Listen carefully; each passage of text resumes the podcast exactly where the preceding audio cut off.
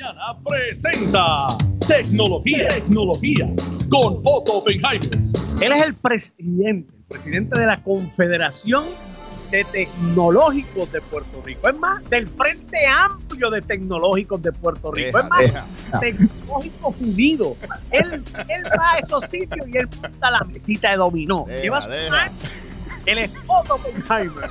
Oye, che, saludos a los amigos camioneros, pero bendito, cuiden los taponcitos que nos chavamos nosotros, los consumidores, bendito, por favor. Pero vayan allá hagan su manifestación en paz y en orden, como, ¿verdad? Como todo el mundo tiene derecho. Normando, ¿cómo tú estás? Tengo que estar acá en la zona metropolitana. Sí, señor, por eso me estoy quejando. Ah, ya veo tu preocupación, mi amado.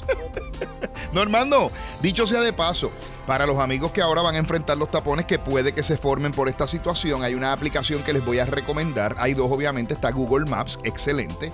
Está la de Apple, pero sin embargo yo he encontrado que Waze, Waze o Waze, mucha gente le dice, ¿verdad? Como usted quiera. Es gratis. Usted la puede descargar del mercado de aplicaciones, ya sea para su teléfono Android o para su teléfono iPhone, y le puede dar rutas alternas para que no se tenga que meter en el tapón que podría aplicación, yo la uso todo el tiempo. es excelente, excelente, excelente, pero tiene un algoritmo que predice, ¿verdad?, dónde van a estar los tapones basado en el tráfico de otras personas y si usted está en la carretera ahora mismo, abra la aplicación con seguridad, ¿verdad? No es que en el medio de estar guiando ahora la aplicación para que ayude a los otros transeúntes, ¿verdad? A las otras personas que están por la carretera, porque la aplicación entonces usa lo que llaman data agregada que mira cada uno de los teléfonos de cada una de las personas y entonces si usted está, cayó en un tapón, otra gente se entera de que usted cayó en el tapón y a usted le da alternativas para coger por otro lado. Ah, es que la tecnología es maravillosa, ¿no, Hernando? Estupenda, gracias a Dios que existe la tecnología. Hermano, Dime. si usted es un ladrón que pertenece a la mafia y está fugitivo, no postee videos de comida en las redes sociales, no se ponga a hacer recetas. Truco así, Otto. Un tipo que se llama Mark Ferenc Claude Bayard, que aparentemente es miembro de una organización mafiosa, criminal, basada en el sur de Italia. ¿ah?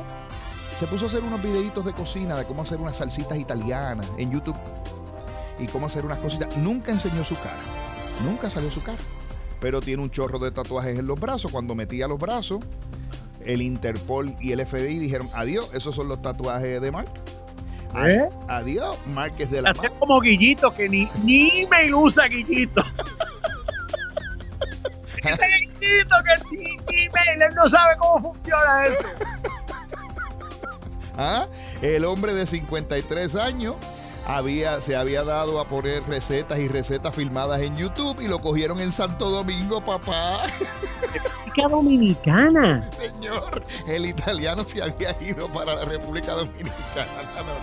Del sur de Italia a la República Dominicana. Correcto, dice la BBC, la BBC, perdón, y otras organizaciones noticiosas que lo arrestaron porque tú sabes que cuando tú posteas un video de YouTube y escuché esto, o cualquier cosa que usted pone en las redes sociales, hay lo que se llama metadata, que es que hay una información que va adherida, pegada, atachada, como usted lo quiera llamar, a eso que usted posteó.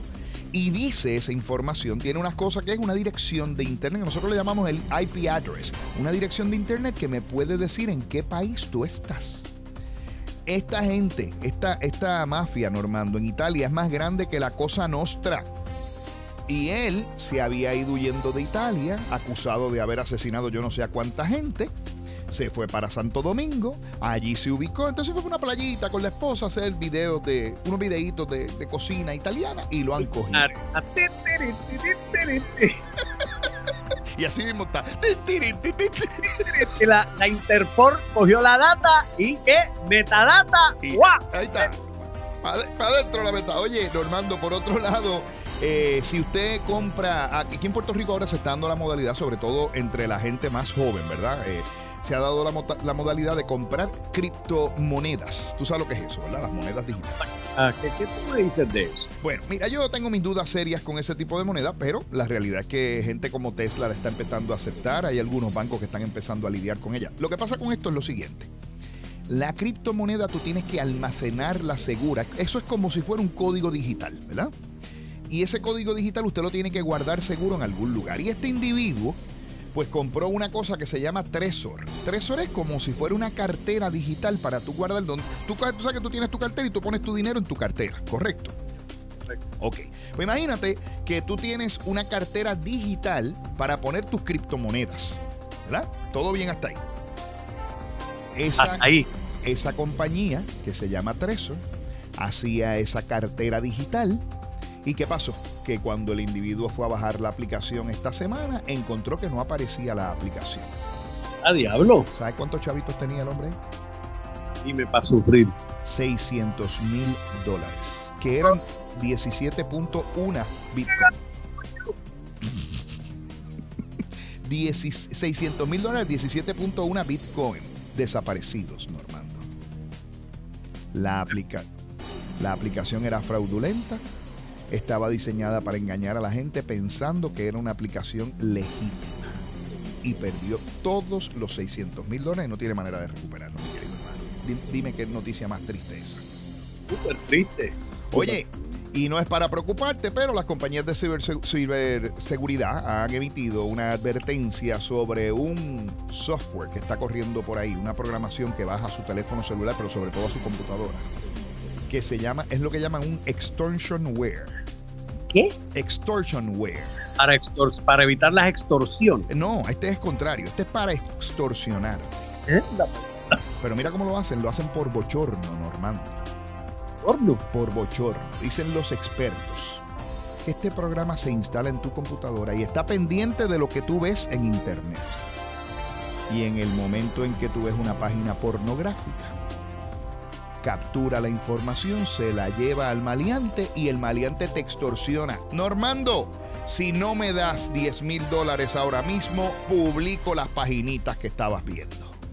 Tan santito que te haces y mira. mira lo que estabas mirando. Ah, Yun Yun, agájate de ahí. Entonces, ¿qué pasa? que captura la pantalla de tu computadora, ¿ah? la guarda en un archivo y entonces dice, este es el mensaje, gracias a Dios por Yun Yun, director de IT de Uno Radio Group, que estaba haciendo esta barbaridad y te graba la cara también, Normando. Mientras que es la parte más bochornosa, porque usted sale con cara y todo ahí. ¿Tú sabes lo que es eso? Así con cara de enfermito mientras ve la- lo- el portal. ¿eh? Sí. Así es la cosa. Oye, entre otras cosas, esto se está convirtiendo en una táctica bastante común. Dicen, entre otras cosas, que también están capturando los correos electrónicos privados, fotografías y que inclusive están llamando a personas conocidas tuyas con información que tú tienes sobre esa persona. Entonces, que a veces tú escribes un mensaje de texto y dices, ah, Yun Yun es un... pi", ¿Verdad? Exacto. Pues esa información... Privada con otra persona. que a lo mejor Yun Yun nunca se entera y vive feliz, tú sabes. Pero ¿qué pasa? Que ahora este sistema, al capturar eso, también tiene la información de Yun Yun, así que le envía el mensaje, te amenaza a ti con que le va a enviar el mensaje a Yun Yun y que si Yun Yun no, eh, si tú no pagas, le va a seguir enviando mensajes a personas que tú tienes en la lista. Dime tú, mi querido hermano. Incluyendo las parejas. Ah, ¿Tú te imaginas? Que uno escriba algo y dice, Dios mío, no soporto a ese marido mío, yo lo cogería. Ah. y ese marido mío, y se Ah, desahoga bueno. Y entonces de momento se lo mandan al marido. Y a cángara. Ahí está. No, no, no. Está, está peligroso. Normando, y me voy con esta mala noticia también. Hoy fueron malas noticias todo. La gente de LG va a dejar de hacer teléfonos celulares. De Semana Santa, ¿cómo tú vienes con este cargamento? Pues, mi amor, porque estamos en penitencia, tú sabes. La gente de LG va a dejar de hacer teléfonos celulares, se retiran del mercado de teléfonos celulares. Han, han perdido, Normando, 4.5 billones de dólares en los pasados seis años en su mercado de teléfonos, así que van a dejar de hacer teléfonos celulares. Por lo tanto, nos quedamos con las compañías chiquitas y en las grandes nos quedamos con Apple y con Samsung. Esa es la historia. Así que todavía son, Samsung y, y Apple. son dos definitivamente. Había un hombre, Normando, que se llamaba Yun Yun, Ah, y está sentado en su casa. Y viene la esposa de Yun Yun que se llamaba. Iliana. Y le dice. Y le dice, tú vas a tú vas a causar un problema aquí matrimonial un día de esto. Y le dice, y le dice Iliana a Yun Yun, oye, yo estaba limpiando en el closet y me trepé encima del armario. Y Yun Yun le dice, ajá, y si allí encontré tres huevos y 10 mil dólares. Yo no sé si te lo había hecho, no, pero si te lo hice, fíjate igual.